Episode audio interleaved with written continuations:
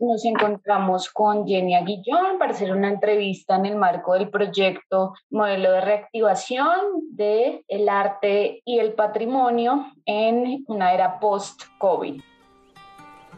Bienvenidos a Empáticos, el podcast de la reconciliación. Espacio promotor de acciones de paz.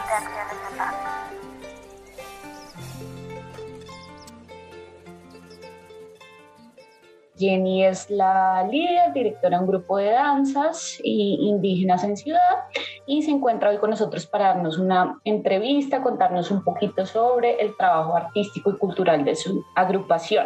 Bienvenida, Jenny. Gracias, Dianita. Con mucho gusto. Mi nombre es Jenny del Pilar Aguillón Muriel. Pertenezco a la comunidad indígena Camsavilla del pueblo de Segundo y Putumayo. Actualmente, pues, contamos con un grupo de danza conformado por 14, 15 integrantes. Llevamos una trayectoria de 6, 7 años. Pero para este proyecto, pues, eh, en este momento, personas que están dispuestas a colaborarnos, pues serían como cuatro o cinco, porque en este momento, a Dios gracias, están laborando. Nosotros danzamos porque pensamos que la danza hace parte de la pervivencia de nuestra cultura. A través de la danza expresamos nuestros sentires, nuestro tejido, el pensamiento milenario, pensamiento que dejaron nuestros mayores. Buscamos a través de la danza también esa, ese liderazgo que tiene la mujer. Damos a conocer a través de la pedagogía, a través de la enseñanza, las experiencias, las conmemoraciones que tiene eh, nuestra comunidad.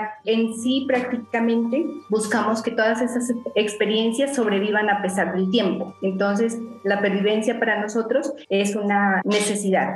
Ahorita es una necesidad. Perfecto, Jenny. Te agradecemos mucho por estar acá, Historia tu grupo. Vamos a hablar como en general de la información de la agrupación. Cuéntanos un poquito cómo ha sido esa trayectoria, esa historia del grupo, cómo se conformaron. Cuéntanos. Bueno, el grupo está conformado todo completamente por mujeres cansadas, mujeres que han tenido que desplazarse a las ciudades eh, por diferentes situaciones, por migraciones, sea por desplazamiento forzado pero la mayoría siempre por educación. Todas están iniciando o terminando la carrera profesional. Sin embargo, la danza es una manera de mantener un equilibrio económico de todas. ¿sí? Aparte de la pervivencia de nuestra cultura, también ha sido como el acceso a diferentes espacios para mantener una estabilidad económica. De nuestro grupo hay mujeres cabeza de familia, de nuestro grupo hay estudiantes, hay líderes comunitarias, hay emprendedoras, conformado por niñas también todas entre edades de 19 a 40, 45 años.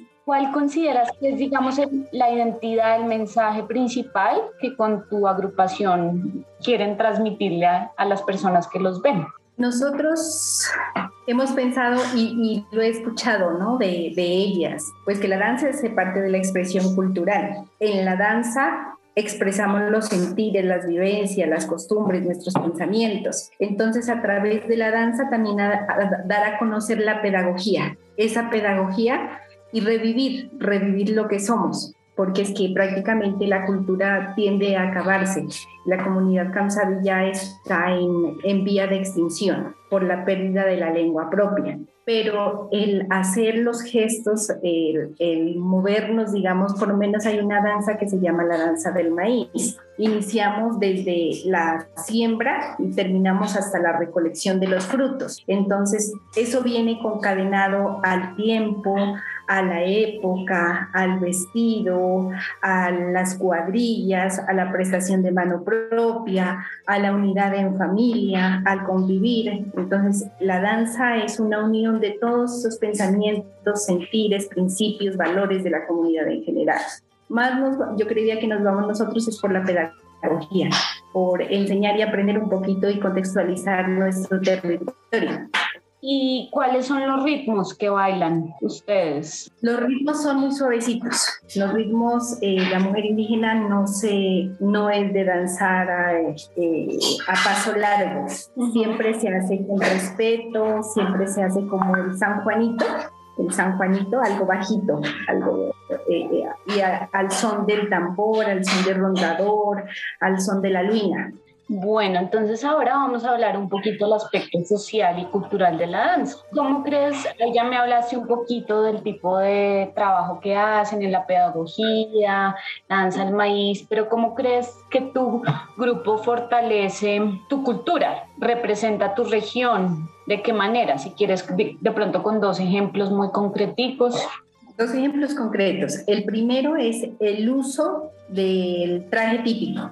Eso es pervivencia, porque cuando nosotros danzamos, siempre lo hacemos con nuestro chumbe, nuestro rebozo. De pronto cuando aparece por ahí algún nombre, el sayo, la cusma, entonces el uso del traje típico hace que volvamos a nuestro territorio.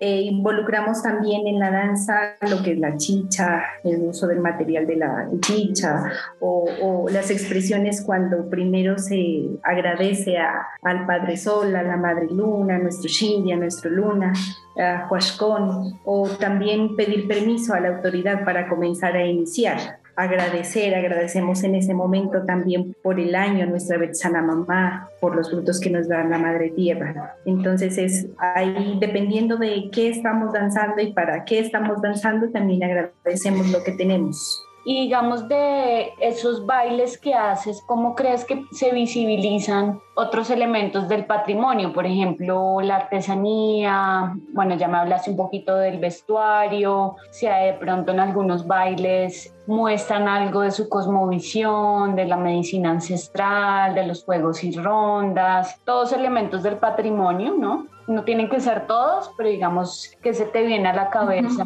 que se pueda visibilizar a través de la danza de esos elementos del patrimonio que tienen tan bonitos allá. Bueno, para nosotros el patrimonio, yo creía que para nosotros el patrimonio es todo, ¿no? Sin el vestido tradicional, sin la lengua propia, sin los elementos tradicionales, no habría nada, porque eso es lo que expresa la danza. Si estamos danzando la danza de la chicha, pues el elemento patrimonial es la chicha y sobre todo el maíz, que es uno de, los alimentos primordiales que tiene la, la comunidad indígena.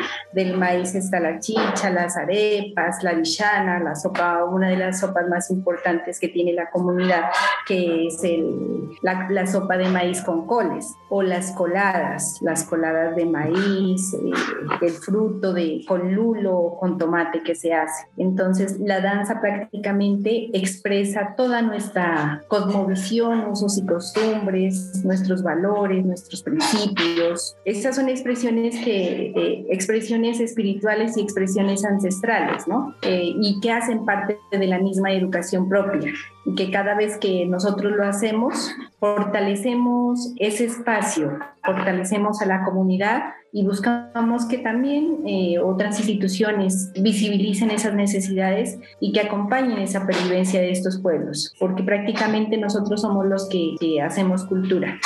Muy bien, Jenny, tú has tocado mucho el tema de la transmisión, ¿no? De la educación. ¿Cómo crees que cuáles son las principales estrategias precisamente para enseñar sus danzas? Como en, de una manera formal o los niños crecen viéndola o con coreografías o sí, como cómo se transmiten esas danzas. Desde que el Kamsa nace, desde el Shinyak, las tres piedras, prácticamente es, antiguamente se nacía en un espacio como el Shinyak o al lado del fogón. Y en el fogón habían tres piedras. Estas tres piedras representan el padre, la madre y el hijo, aunque tienen otras representaciones como es Shinye, Huashkon y las estrellas, el sol, la luna y las estrellas. Allí se enterraba lo que era la placenta y el cordón umbilical.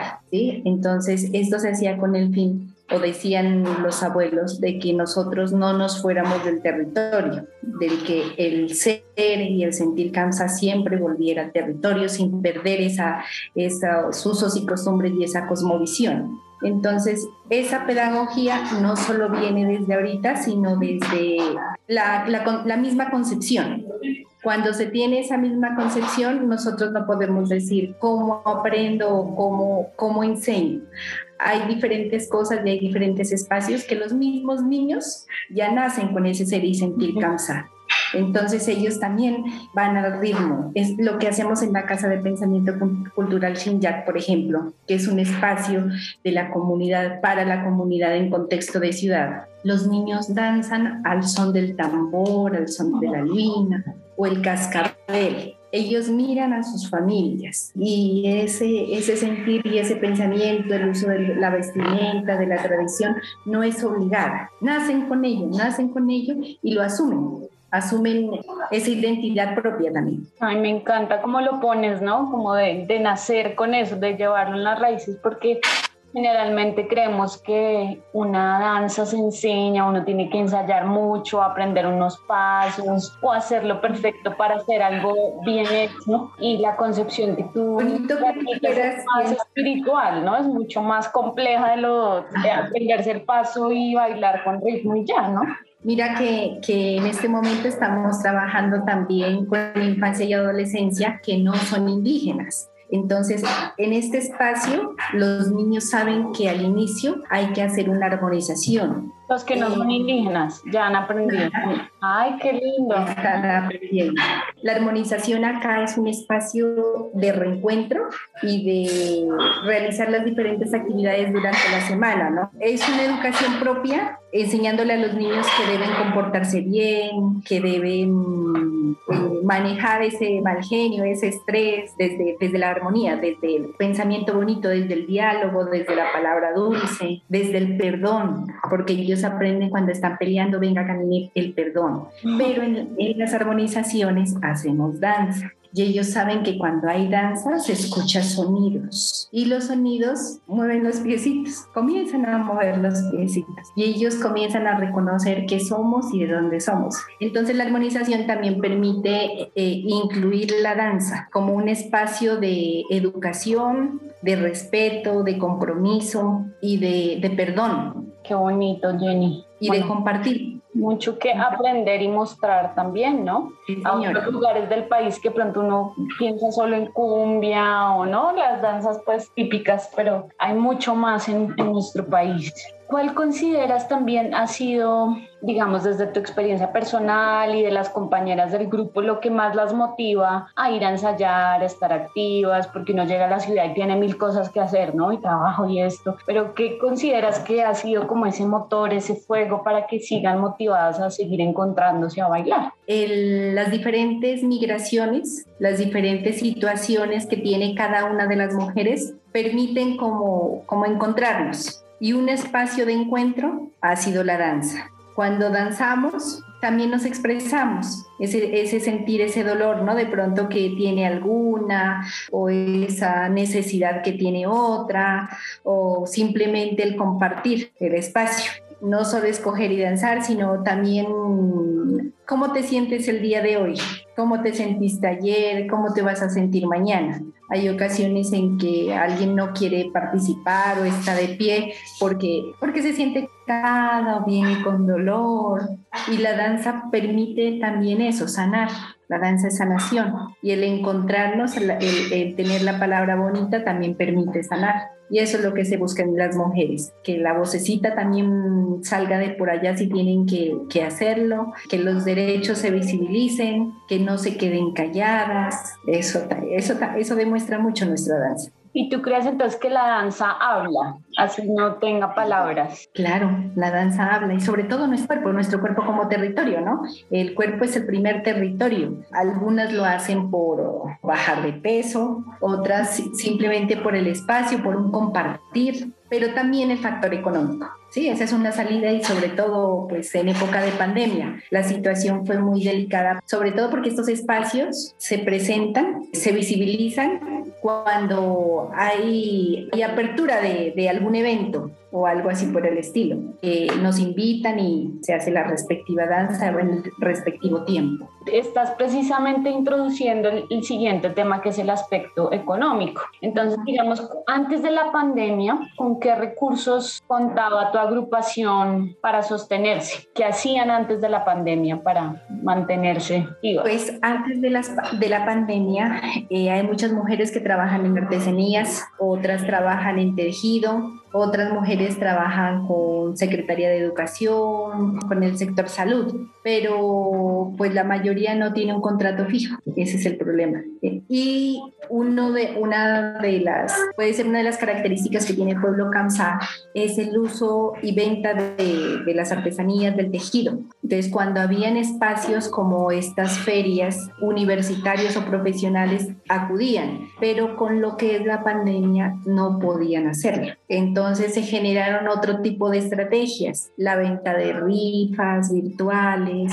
o la venta también por plataformas, pero no es lo mismo. No es lo mismo porque el acceso a las tecnologías no lo tienen todos. A pesar de que se tiene un celular, no saben hacer uso de estas plataformas. Y todavía estamos en, en ese aprender día a día. Entonces ha sido, ha sido dificultoso. Pero digamos en estas ferias que tú dices de artesanías, de tejido, también bailan. O sea, las contratan para, para digamos, la danza hay, digamos, el, se inicia una feria, ¿sí? Y se, se, le da apertura a este evento. Entonces, lo primero que se hace es hacer un reconocimiento de las diferentes culturas, etnias eh, o pueblos que van a participar en este evento y, y es también hacer festividades, ¿no? Esa representación cultural para que lo, lo, identifiquen a uno con el vestido tradicional, de pronto el uso de la misma lengua o el uso de materiales dentro de la danza, como, como es la máscara, faja, el mismo rebozo que utilizamos o el uso del mate con la chicha. Cuando hay venta de chicha ya saben que ese es un mate, ya saben que se dirige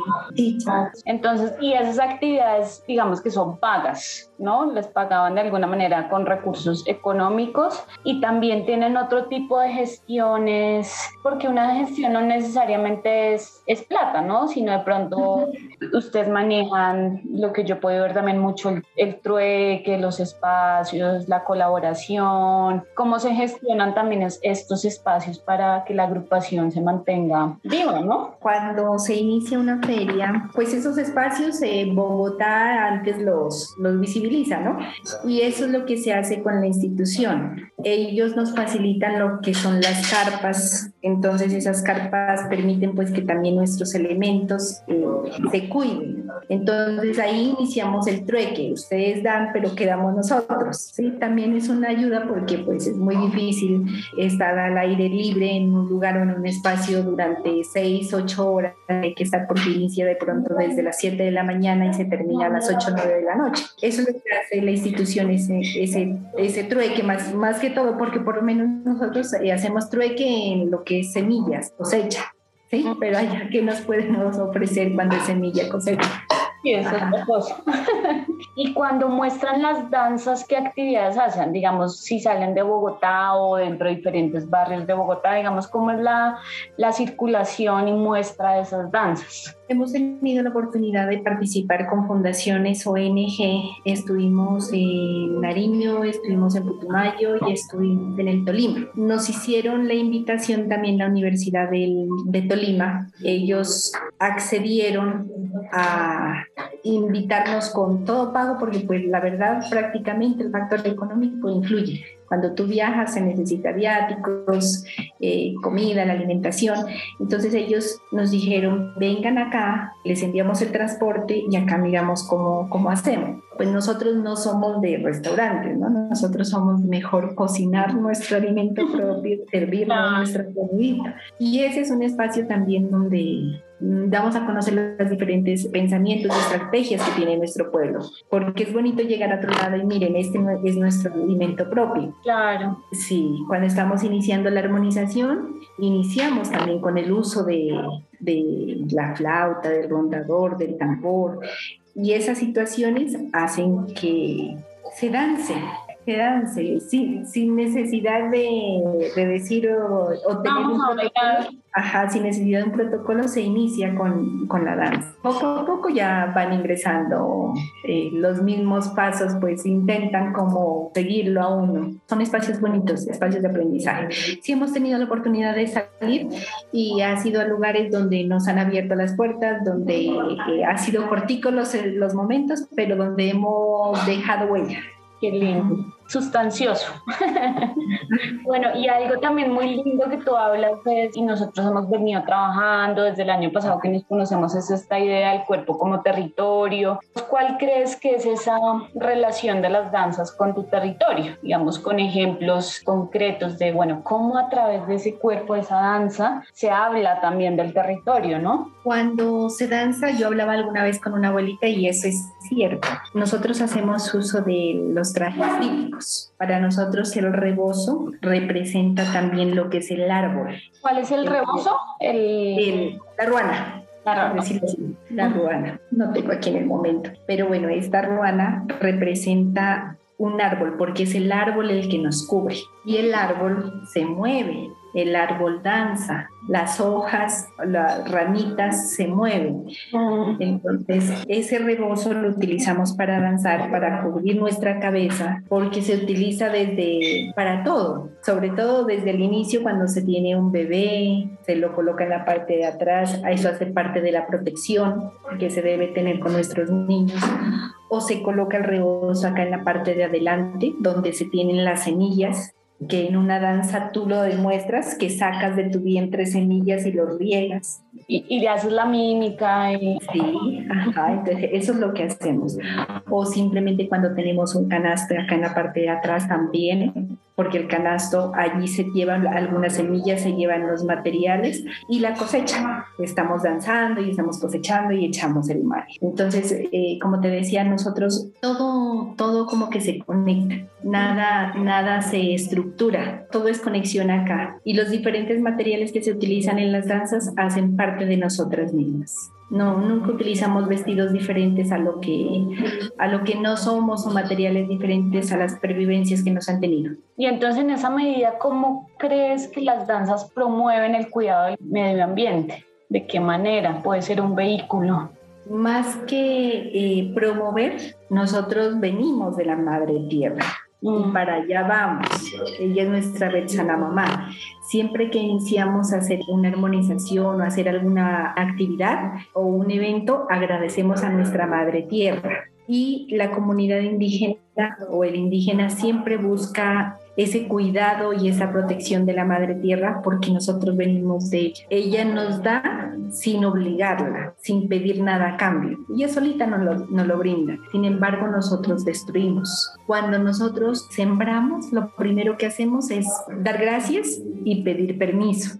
Cuando cosechamos, damos gracias y pedimos permiso. En las conmemoraciones importantes para el pueblo, el uso de los alimentos, la chicha, el maíz, la sopa de mute, la gallina, lo primero es dar gracias a nuestra Betsana Mamá por todo lo que nos brinda día a día y después se come. Sí, es que es una concepción tan linda, tan diferente a la nuestra que uno piensa en el cuidado como ya está dañado, entonces cómo tomamos medidas para repararlo, pero lo que tú me dices es mucho más profundo, ¿no? Es como... Pero en contexto de ciudad buscamos hacerlo a través del uso y recolección de, de lo que son las botellas, el papel el plástico, no se nos obliga, eso ya viene con nosotros, que usted va comiendo y tiene un papelito por ahí y lo bota, no, ya el papelito se va al bolso y ya sabe dónde ir, la basura queda en el bolso y es sobre todo eh, nuestro territorio, ¿no? Pues nuestro espacio, es como el mismo cuerpo, lo que no sirve se bota, lo que no sirve se olvida, lo bonito queda. Y esta es como una pregunta extra que me surge, digamos, ¿cuál crees que es la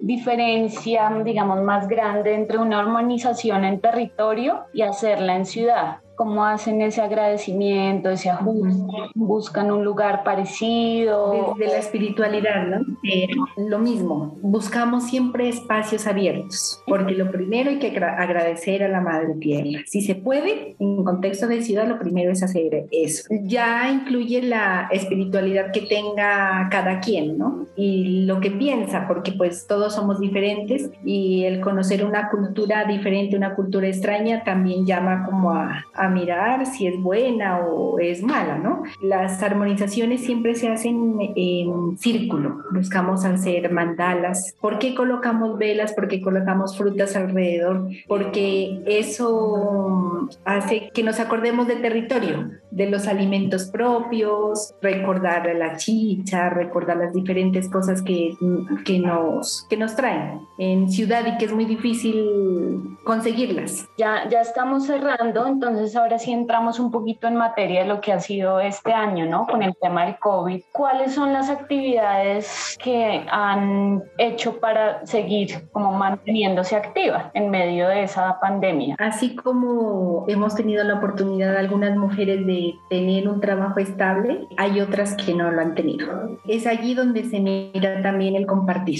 Si tú tienes algo de artesanías y hay una persona que necesita, buscamos cómo abrir ese espacio y ese camino para hacer la venta. De pronto no solo de venta, sino vemos que alguna persona tuvo o estaba enferma, lo que hacemos es buscar una remesita, así sea de kilo o libre y media, para llegar y compartir con ellos. En pandemia nos tocó a través de la tecnología buscar también espacios de sanación y de espiritualidad. Y la espiritualidad también es verse. Nosotros somos de face to face, decía alguien, de cara a cara.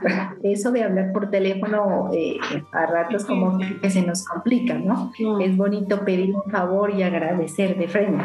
No, todavía a pesar de que la situación nos ha tocado hacer uso de la tecnología, pero nosotros no buscamos como que así sea mirarnos. Y hubo un tiempo que nos tocó por, por mirarnos y, y danzar, danzar desde el internet. De verdad, y se reunían y a través de la pantalla bailaban y todo. Así ya para como eliminar el estrés y, y estar como un poquito descansada, ¿no? Esa, esa misma ansiedad porque el estrés, el encierro en cuatro paredes fue en sentido económico, en sentido físico, psicosocial, todo, todo, todo. Eso fue muy duro. Eh, aparte, hubieron mujeres que laboraban y tuvieron que retirarse del trabajo. nos tocó abrir espacios con la comunidad también para ver qué hacíamos con ellas, porque tuvimos como tres casos donde la sacaron. O sea, ellas eran trabajadoras y la sacaron y no las liquidaron y hasta ahí, gracias. Entonces, ese compañerismo también hace que que la danza reviva, porque la danza prácticamente se hace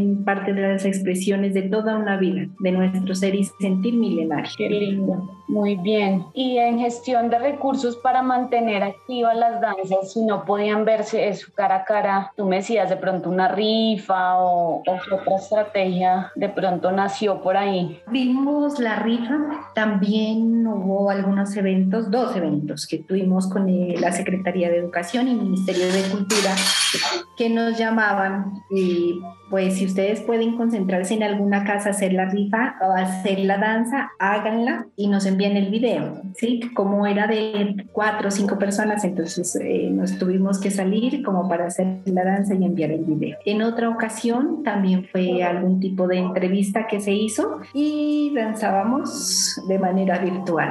Tocó algo... Eh, sí. Claro, es lo que se podía, Pero el, esta pandemia pandemia trajo mucha necesidad económica para todas. Eso sí fue grande porque los eventos cerraron prácticamente en Bogotá, Ministerio de Cultura, Secretaría de Educación, eh, todos estos espacios donde eh, nos llamaban cerrar, la Comisión de la Verdad, también nos llama la Unidad de Víctimas, entonces todo fue virtual. Entonces ahí me respondiste la siguiente, que es la circulación, entonces fue virtual a través de YouTube, Facebook, las plataformas, redes. Aunque muy pocas, pero sí, no, esa, esa sobre todo, sobre eh, la grabación del video y ellos las, las adjuntaban por Facebook Live, porque la mayoría fue por Facebook Live.